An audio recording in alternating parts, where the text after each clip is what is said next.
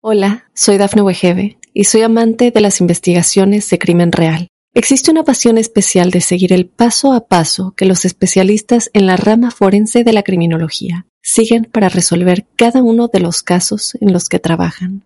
Si tú, como yo, eres una de las personas que encuentran fascinante escuchar este tipo de investigaciones, te invito a escuchar el podcast Trazos Criminales con la experta en perfilación criminal, Laura Quiñones Orquiza en tu plataforma de audio favorita.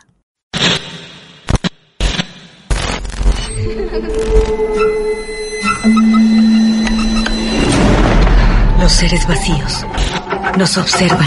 Hasta hoy se registran muchos reportes de actividad paranormal en él. Veo cosas que no puedo explicar. Hay alguien sentado en esa silla.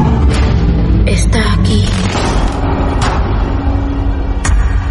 Misterio está fundamentado en el silencio. Pero ya es hora de hablarlo entre todos. Esto es... Hay alguien en la casa. Martes de Misterio. Es divertido asustarse a veces, ¿no?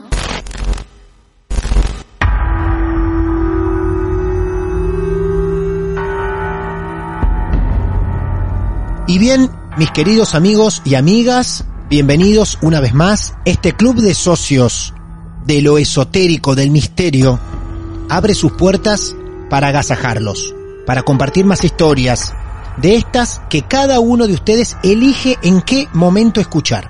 Ojalá lo estén haciendo de noche. Entiendo que el efecto, la atención, se profundiza un poco más. Para la historia de esta noche, nosotros, que estamos aquí por estas costas argentinas, no tenemos que viajar, porque hoy Mar del Plata, después de tanto tiempo, vuelve a ser protagonista en los martes de misterio. Acá nomás, una historia, acá a la vuelta, de la mano de Flor. Flor, buenas noches, bienvenida, ¿cómo estás? Hola, buenas noches. ¿Cómo estás? Bueno, preparada para la historia, para tu historia. Bien. Sí, claro. Perfecto. ¿Cuántos años, Flor? 25. Bien, 25 años y ¿hay testigos de esta historia como suelo preguntar siempre? Sí, sí, sí. eh, De, de diferentes eh, situaciones, pero sí. Ajá. En cada situación que viviste que me hablaste en plural, así que deben ser varias, hay Sí. siempre algunos testigos. Generalmente sí. Bien. Ok. eh, Sí. pero bueno, te, te cuento desde, desde el inicio, digamos. Claro. Eh, en realidad hay dos inicios, porque uno es el que me contó mi mamá y mi abuela, pero yo no me lo acuerdo. Ah. Y otro es el que sí yo me acuerdo. Eh, me dijeron que más o menos tenía como tres años por ahí. Yo ya hablaba un montón en esa época. Sí. Siempre me gustaba hablar y hablaba muy bien. Pero no, tenía dos. De, de los dos a los tres años fue esto que te Sí. voy a contar. Bien. Hubo un montón de ocasiones donde ellas me contaron que me encontraban eh, hablando, pero no no en, en- como en español, sino, ¿Eh? no, No. sé, No. De, de otra forma, Sí. em, con algo, con alguien. O sea, no había nadie, Ajá. pero me encontraban hablando como si fuera, no sé, como si fuera otro idioma, para decirte de una forma, ¿no? No era un balbuceo de bebé porque yo ya hablaba en esa época. claro. Ellas aseguraban que vos hablabas en otro idioma y con algo. Claro, con algo, con alguien. Yo le estaba hablando como si le estuviera hablando a un hermano o algo, pero no había nada. Qué locura. Eh, y no era eh, el, el habla castellana, digamos. Bueno, en esa Ajá. época, yo de esto no me acuerdo, ¿vale? Sí, sí. Me cuenta mi, mi mamá y mi abuela cuando, cuando vivían, me cuenta que me llevó mi abuela a una iglesia, ya era evangélica, em, contando la situación, porque siempre yo hablaba en esta especie de idioma, no, no sé cómo decírselo, cuando estaba sola, Sí. eh, no lo hacía con ellas, o sea, no le hablaba a ellas así. Claro, no claro. lo hacía sola. Claro. Y bueno, cuando me llevaron, medio que el cura quiso eh, que yo siga yendo, como observarme, ¿viste? Y mi mamá no, no dejó. Ajá. Eso, así que quedó ahí y me contó que eso duró un año, de los dos a los tres, ponele. Bien. Bien. Eso es lo que ella me cuenta, como inicio, digamos. Ujú. O sea, después- vos, vos si hablabas con esa cosa, ese algo o lo, lo que sea, hablabas en otro idioma. Cuando hablabas con ellas, interactuabas con tu abuela, con tu mamá, con quien sea, hablabas en castellano. en Claro, español. yo hablaba normal, yo ya a esa edad ya hablaba bien, Claro, entonces claro. por eso descartaban que, que no era un balbuceo de bebé, porque yo ya hablaba. Bien, Eh, entendido. Bueno, eso es lo que me contaron. Y después de ahí yo salto directamente a mi primer recuerdo, que tenía nueve años, y me desperté, yo dormía en la pieza con mis hermanos, y me desperté una noche y veo en la punta de la cama a una nena que me miraba, así, sentada en la, en la punta de los pies de mi cama, Sí. y me miraba. Y yo la reconocí quién era. ¿Reconociste a esa nena? Claro, yo eh, tengo una hermana que falleció, em, Ajá. Pero yo no la conocí, o sea, ella está antes que yo, Sí. digamos, no la conocí. Vos, Pero- vos, perdón esto, ¿no? Sí. Vos naces luego que tu hermanita fallece. Está mi hermana mayor, Sí, después sigue esta nena que falleció, sí. em, que hay como una curiosidad con ella, que me pasó solo con ella, que ella fallece a la semana que nace. Ah, bien. Eh, y yo cuando la vi, la vi en la edad que, ten- que tendría que tener en ese momento. No. Eh, que, que serían como, no sé. ¡Qué como unos loco! 11, ponele. Yo tenía 9, así que ella tendría que tener 12. Yo más o menos la vi como de esa edad. Vos viste una nena de aproximadamente 12 años. Claro. Y yo supe automáticamente que era ella. A ver, no la conocí y obviamente ella falleció eh, Apenas nació, digamos. Claro. pero yo sabía que era ella.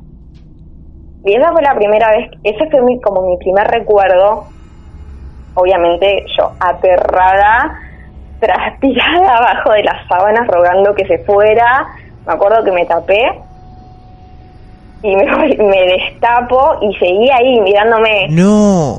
Eso en tu cuarto. Claro, y yo dormía con sí. mis hermanos, pero no, o sea, no me quería mover, no quería hablar, no quería respirar porque Claro. estaba aterrada. Eh, no me había pasado nunca. ¿Eso lo contaste al otro día después? Eso yo se lo conté a mi mamá Sí. porque mm, eh, justo cuando ella me se me presenta era eh, justo esa semana en la que ella vivió, era la semana entre la que nació y la que falleció. Ah, coincidía.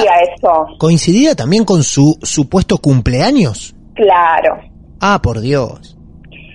Yo se lo cuento a mi mamá, eh, siempre tuve muchísima confianza con mi mamá, pero a ver, estas cosas es como, no, no, no, no sabés cómo reacciona el otro, pero yo se lo Claro. conté Claro.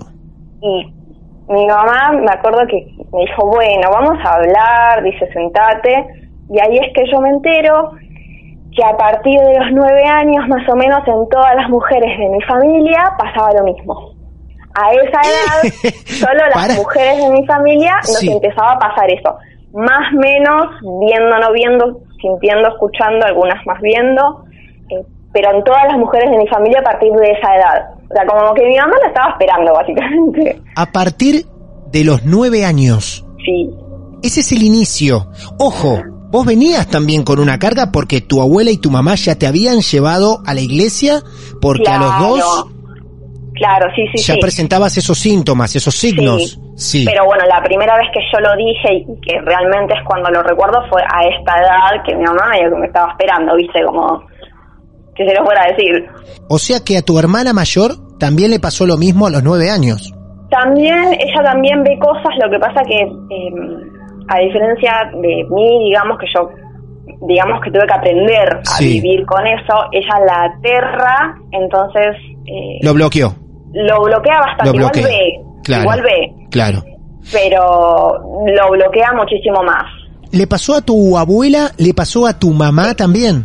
sí, Las mujeres de la familia, sí, a partir de los nueve años. sí. Bueno, ¿cómo sigue esto? A ver, eh, tu mamá, intuyo lógico, te creyó. Sí, sí, sí, lógico, por claro. Sí, sí. ¿Recordás cómo era esa niña? ¿Cómo era tu hermanita?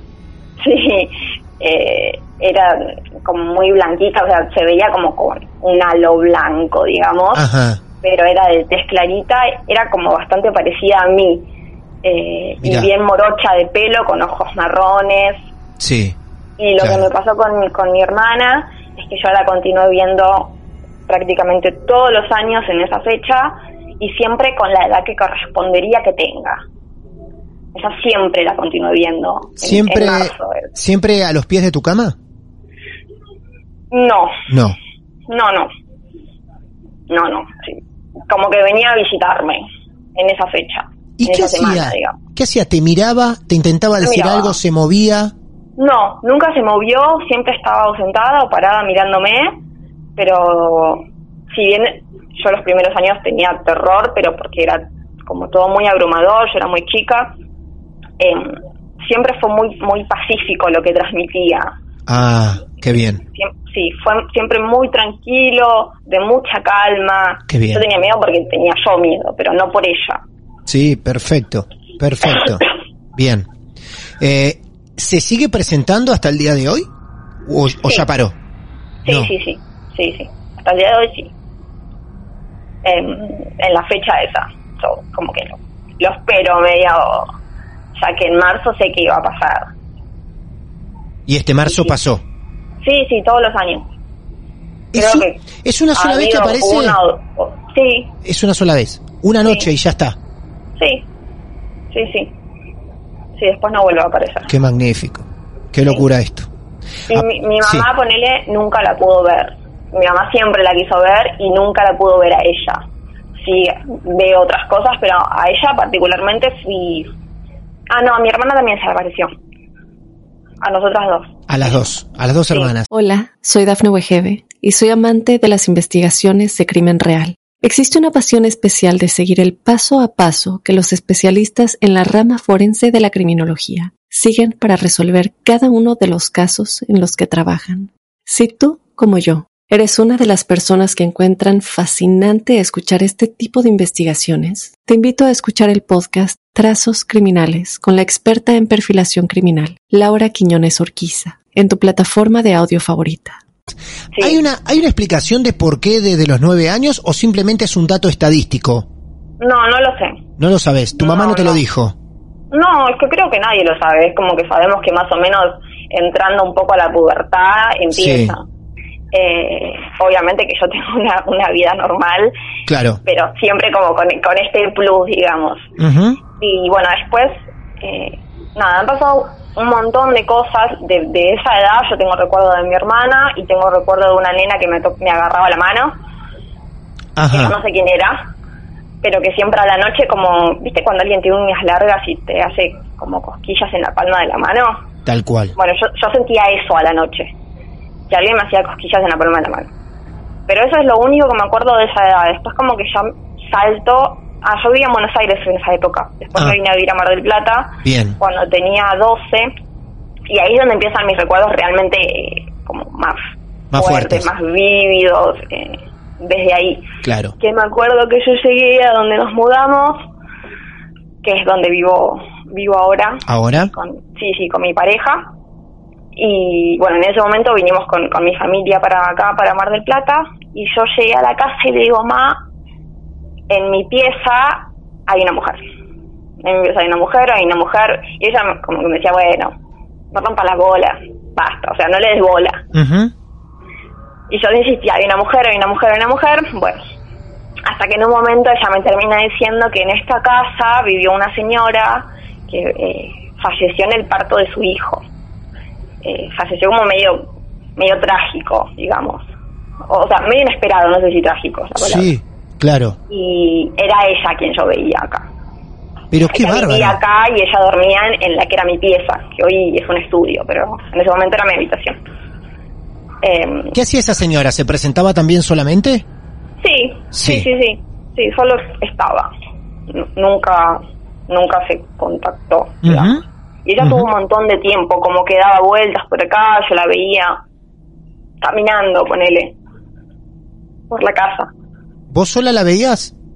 Me parece que sí, Sí. sí, Ajá. sí, sí. Qué bárbaro. eh, en estos dos casos que vos recordás, por lo menos en estos dos primeros, enseguida hubo un argumento, una justificación. Tu hermana Sí. que había fallecido, veías una nena, Sí. era tu hermana que había fallecido, veías una señora, y era una señora que había fallecido en ese lugar después de un parto o en medio de un parto. O sea, Sí. qué fuerte, ¿no? Que enseguida encuentres el porqué. Porque hay mucha gente Sí. que nos cuenta historias veía esto, veía lo otro, nunca supieron por qué o por qué pasaban cosas en ese lugar. Ahora hasta ahora yo lo- tuve todo. Sí, claro. eh, como así y tuve después el que más me acuerdo pero porque eso fueron muchos años de, de medio pasarla mal Sí. yo ya era un poquito más adolescente Ujú. de que había un señor que me miraba todas las noches me despertaba a la noche No puede ser. No. Pa- Todas las noches. No, para. todas las noches Pero vos decís todas las noches como ponele todas las noches o no? no, no, no. Todas las no. noches. todas las noches yo me despertaba a la madrugada que calculo que él me despertaba eh, y él estaba ahí parado quieto mirándome casi como una sombra viste cuando eh, hay oscuridad pero entra un halo de luz entonces ves una sombra pero ves la definición del cuerpo Sí. bueno así Em, y me miraba no hacía más que eso y me acuerdo que que yo de adolescente me intentaba generar soluciones entonces por ahí cambiaba la cama de lugar en la habitación Qué bárbaro. Qué bárbaro. Dormía la- sola. la no- sí Dormía sola, sí. Sí sí sí. Eh, y por ahí cambiaba la cama de lugar y después estaba en la otra punta. O sea, siempre se iba corriendo para que estemos enfrente, digamos. O sea, que yo abra los ojos y está ahí. Parado Ah. frente a vos todas las noches. Sí.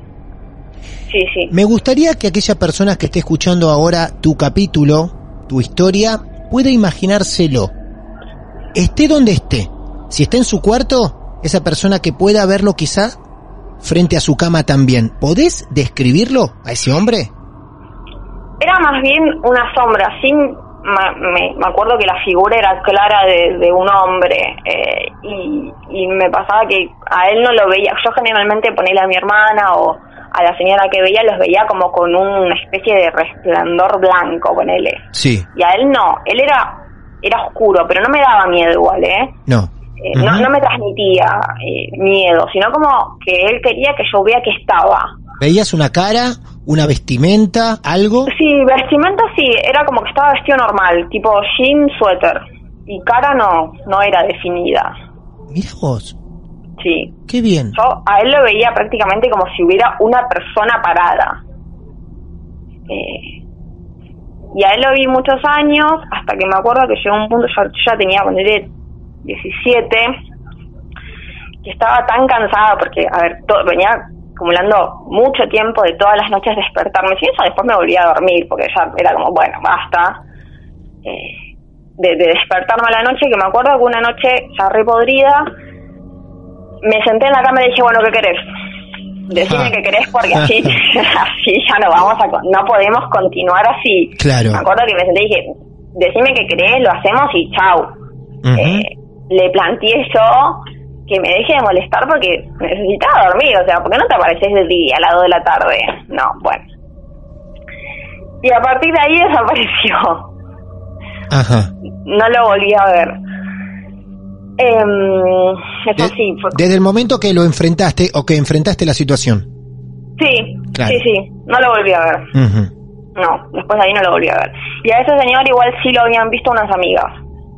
¿También? Eh, sí, a él sí lo habían visto mis amigas. Pero, En ese momento sí, eh, yo estaba acá sola, mis hermanos habían quedado en Buenos Aires, ellos no vinieron a Mar del Plata conmigo, sí. o sea, con mi mamá. Entonces yo estaba sola acá y siempre se quedaban a dormir mis amigas. Y ellas me contaban que también lo habían visto acá. Este sí, fue lo único que mis amigas veían. Veían claramente, sí. Sí, o sea, sí, el tipo se quería mostrar. Sí. Decir, acá sí, estoy. Sí, completamente. De él no supiste nada sobre alguna historia No. o algo, ¿no? Que lo rodee para nada. No, No. no, tengo ni idea, no. Lo que sí me llama mucho la atención es el, el hecho de tu hermana, que con tu mudanza, incluso de ciudad, Sí, te siguió.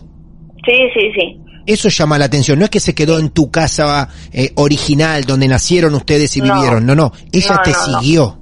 No, no, sí, me, Claro. me siguió. De hecho, yo me mudé a Mar del Plata, viví una- unos años acá, después mi mamá se mudó a Sierra de los Padres con su, con su marido, yo Ah. me mudé con ellos Sí. un año con él y me volví a la casa donde estábamos antes. Ellos se quedaron en Sierras y yo me volví. Y ese año fue en Sierra. O sea, siempre, siempre fue. No importa donde yo estuviera. Claro. Claro. Eh, así que sí, ella fue como que siempre me acompañó. Aquí estamos con una flor tan especial según la información que nos pudiste brindar, tu hermana un poco temerosa y vos, por lo menos, con tu hermana, con esta mujer, con este hombre, de, de enfrentarlos. Sí, o sea, tenía que vivir con eso. Porque Sí, a mí me diera miedo no iba a desaparecer. Tal cual. ¿En todo este tiempo hubo algo que te asustó o te generó más temor que otras cosas? ¿Algún hecho en especial y concreto? Sí, una sola vez, pero fue y fue la única vez que, mm, que tuve contacto físico.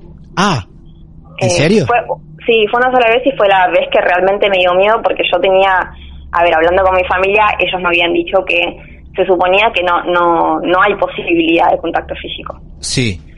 Eh, y, y una vez sí que me habían empujado de mi cama. O sea, yo durmiendo y me empujan de atrás de la cama. Entonces yo prácticamente me caigo. Y ahí cuando abrí los ojos veo a alguien que está saliendo de mi pieza. Esa fue la única vez que realmente me asusté. Pero Sí. por, por el contacto fue que se- yo pensé que no se podía. ¿Vos estabas durmiendo ya? Yo estaba durmiendo, sí. Y, y siento que alguien me empuja de atrás y me tira de la cama prácticamente. ¿Y el momento Sí. que caes, qué ves? ¿Una sombra salir de tu habitación? Claro, yo me levanto asustada y lo que veo es que alguien se está yendo caminando de la habitación. Ahí ya es otra cosa, ¿eh? Claro, bueno, yo Sí. ahí empecé a tener más miedo porque digo, bueno, esto está subiendo de escala. Claro. Eh, Sí. lo que me pasa a mí, ponerle es que yo tengo periodos, periodos muy tranquilos, como es por ahí este último tiempo, y periodos, no sé si te acordás cómo te contacté por primera vez. A ver, ¿cómo? medio- yo te escribí hace como un año porque Sí. había un caso de una chica que era parecida al mío Sí. y necesitaba ayuda en ese momento porque yo estaba, fue el año pasado, yo estaba por rendir mi tesis, como que necesitaba descansar y estaba muy abrumada por todo lo que veía. Y en ese momento, ¿qué era lo que te abrumaba tanto? Porque lo que nos contaste ya es abrumador. Pero ¿qué te estaba pasando en ese momento que entenderíamos sería lo último que más te ha afectado en tu vida? Claro, eso me afectaba, pero porque los periodos que tengo que me abruman son porque me despiertan todas las noches. Ajá. Y yo estoy muy cansada y si quiero dormir a la tarde, por lo de no dormir a la noche, me despiertan todo el tiempo. Es como que no me dejan dormir. Todo el tiempo. Sí. Bien. Eh, hay periodos que no puedo dormir directamente. Pero, o sea, no es falta de sueño, no es problemas con el sueño, sino No. vos sentís que te despiertan. ¿Y cómo podés describir eso? Que, que algo te despierta o alguien. Y porque me despierto y hay algo al lado mío. ¿Cómo? Porque me despierto y sí, claro, tengo algo que al- alguien que me mira o, o veo a alguien que está saliendo, algo que se está moviendo. Eh, entonces yo sé que no es que me desperté sola. De por sí yo tengo el sueño liviano, pero a ver, me, me doy cuenta cuando me despierto porque mi perra viene eh, caminando a la pieza, cosas así. Y no, estos casos no. Claro. Hola, soy Dafne Wegebe y soy amante de las investigaciones de crimen real. Existe una pasión especial de seguir el paso a paso que los especialistas en la rama forense de la criminología siguen para resolver cada uno de los casos en los que trabajan.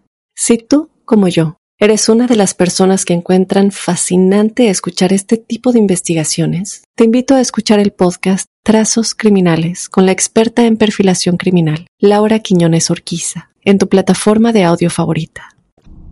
Cada vez que vos te despertabas, veías algo y después te costaba volver a dormirte. Claro. Claro. Sí, sí. Eh, eh, por lo menos eh, lo que fue el año pasado, sí, que, que fue muy complicado porque yo estaba, a ver, tengo una vida, tenías que ir a trabajar y, y estaba como sin rendir en ningún lado, de consecuencia de esto. Qué bárbaro. Qué bárbaro, Flor. Cuando vos veías por la noche algo que te despertaba, ¿era siempre más o menos lo mismo o iban cambiando las figuras, las sombras? No, creo que era generalmente lo mismo, sí.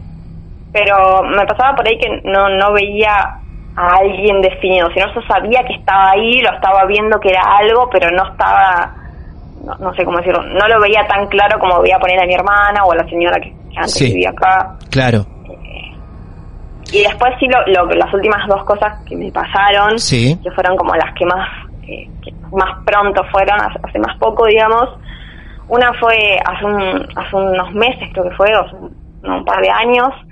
Yo estaba durmiendo y me despierto y veo una señora mirándome. No, mirándome no, perdón. Yo estaba durmiendo con mi novio. Y me despierto y veo una señora mirándolo a él. Ah, Una chica. sí. Yo ahí no cortaba ni pinchaba, o sea, medio que me desperté y la vi mirándolo a él. ella estaba al lado de tu cama. Claro, ella estaba pegada a mi cama. Yo me despierto y la veo, ¿Estaba de tu lado o del lado de él? del lado de él. Y lo miraba. y lo miraba, fijo, fijo, fijo. A mí no me dio ni bola. Entonces yo me levanto al otro día y le digo, che, amor, ¿sabes que había una señora que a la noche te estaba mirando? Y él se queda como pensando, no sé, no sé quién puede ser. Entonces se la empiezo a escribir y me muestra una foto. Y me dice, ¿es ella? Sí, le digo, es la señora que estaba anoche. Y era una compañera de trabajo de él que había fallecido de cáncer hace poquito. Vos no sabías nada. No, de hecho no la conocía. Eh, pero sí, era ella. Wow. Sí. Qué va. de hecho, él después se lo contó a sus compañeros y, y era como un shock, era una, una chica que querían todos en el trabajo. Claro. Y, y lo estaba ahí mirando a él. Y después lo que me, me pasó hace poquito... Perdón, antes Sí. que me cuentes el último caso. ¿Qué dice tu novio ante esto? eh, ¿Le preocupa? No, a veces te pregunta, eh, ayuda, colabora, ¿qué, qué, qué hace? Porque, o sea, no es muy común tener una compañera con la que convivís todos los días así, que de golpe un día te de- despertás y decís, tenías a tu compañera de trabajo al lado, mirándote, ¿no? Sí. No, eh, creo que realmente nunca le dio miedo. A él también le han pasado cosas en esta casa, como que esta casa es medio particular. Claro, claro.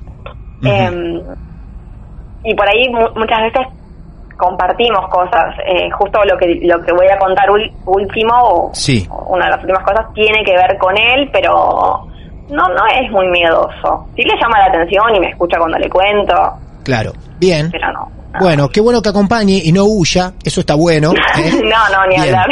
Y, tien- y tenés entonces con él un caso. A ver.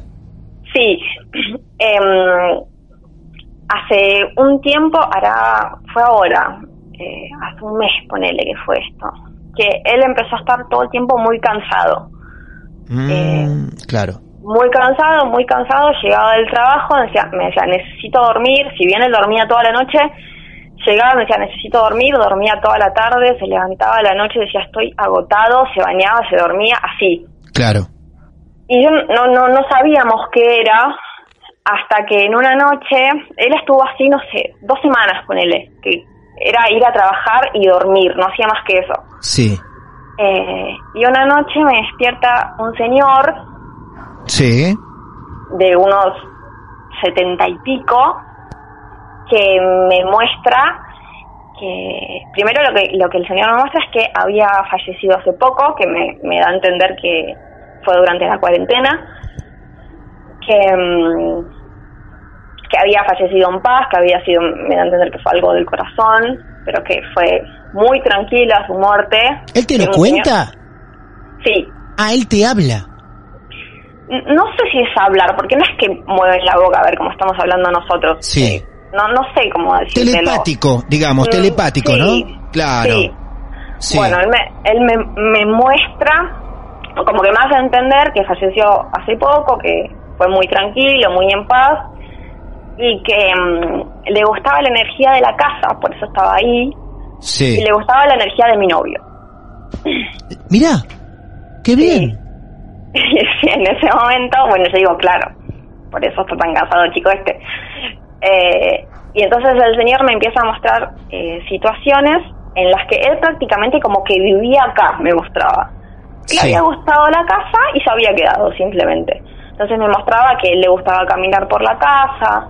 eh, en mi habitación a la mañana entra el sol sobre la cama, digamos, eh, y me mostraba que le gustaba eso cuando entraba el sol ahí en la cama y Sí. que se acostaba ahí cuando entraba el sol y me mostraba que mm, le gustaba eh, como que me mostraba a mi novio él enfrente de él y que él le ponía la, la mano sobre el pecho que le gustaba la energía de él entonces como que él quería esa energía Ajá.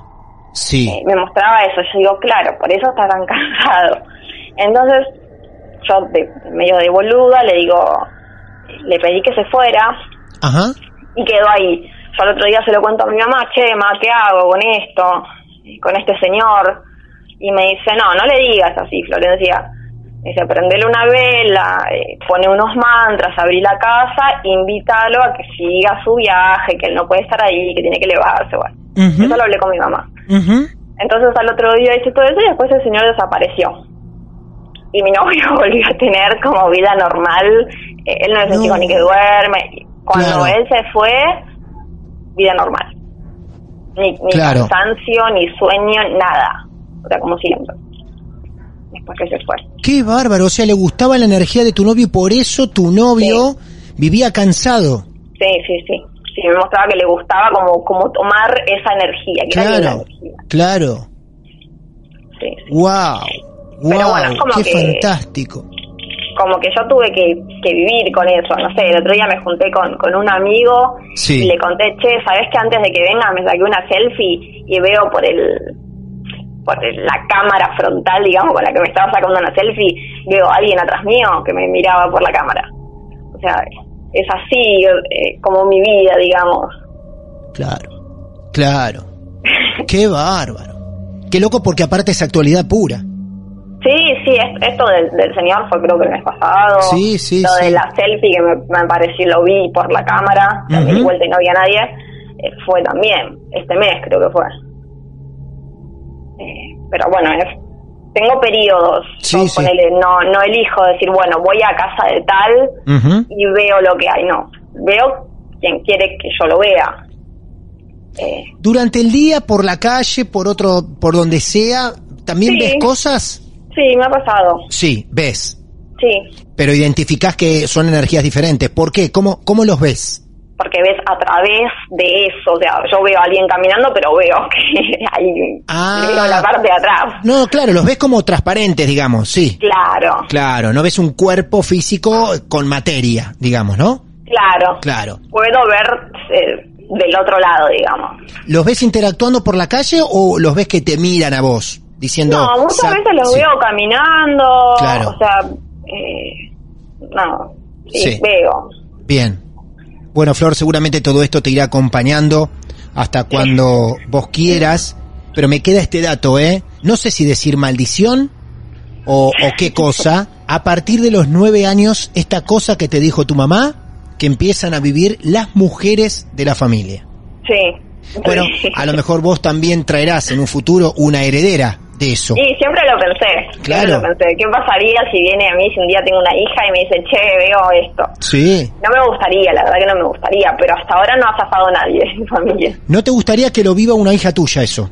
No. No, muy bien. Eh, bueno, Flor, la verdad que un gusto todas Bueno, estas igualmente. historias que nos contaste. Gracias por confiar en nosotros.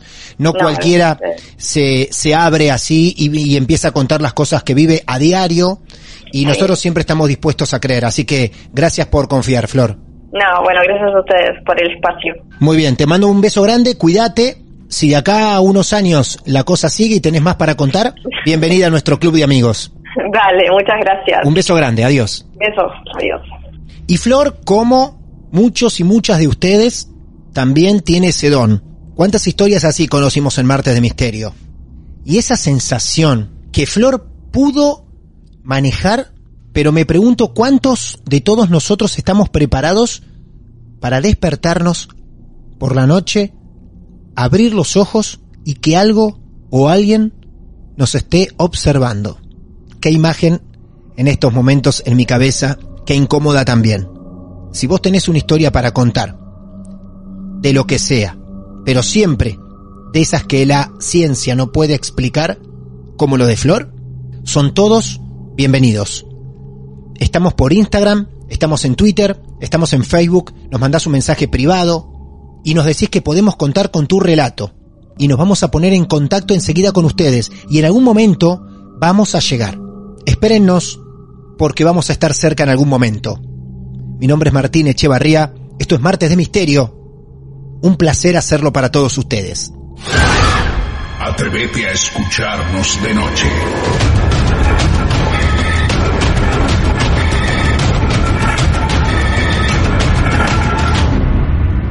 Seres les gusta la sangre. Martes de Misterio.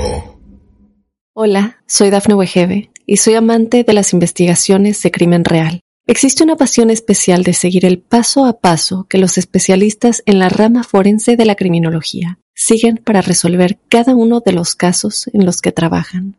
Si tú, como yo, ¿Eres una de las personas que encuentran fascinante escuchar este tipo de investigaciones? Te invito a escuchar el podcast Trazos Criminales con la experta en perfilación criminal, Laura Quiñones Orquiza, en tu plataforma de audio favorita.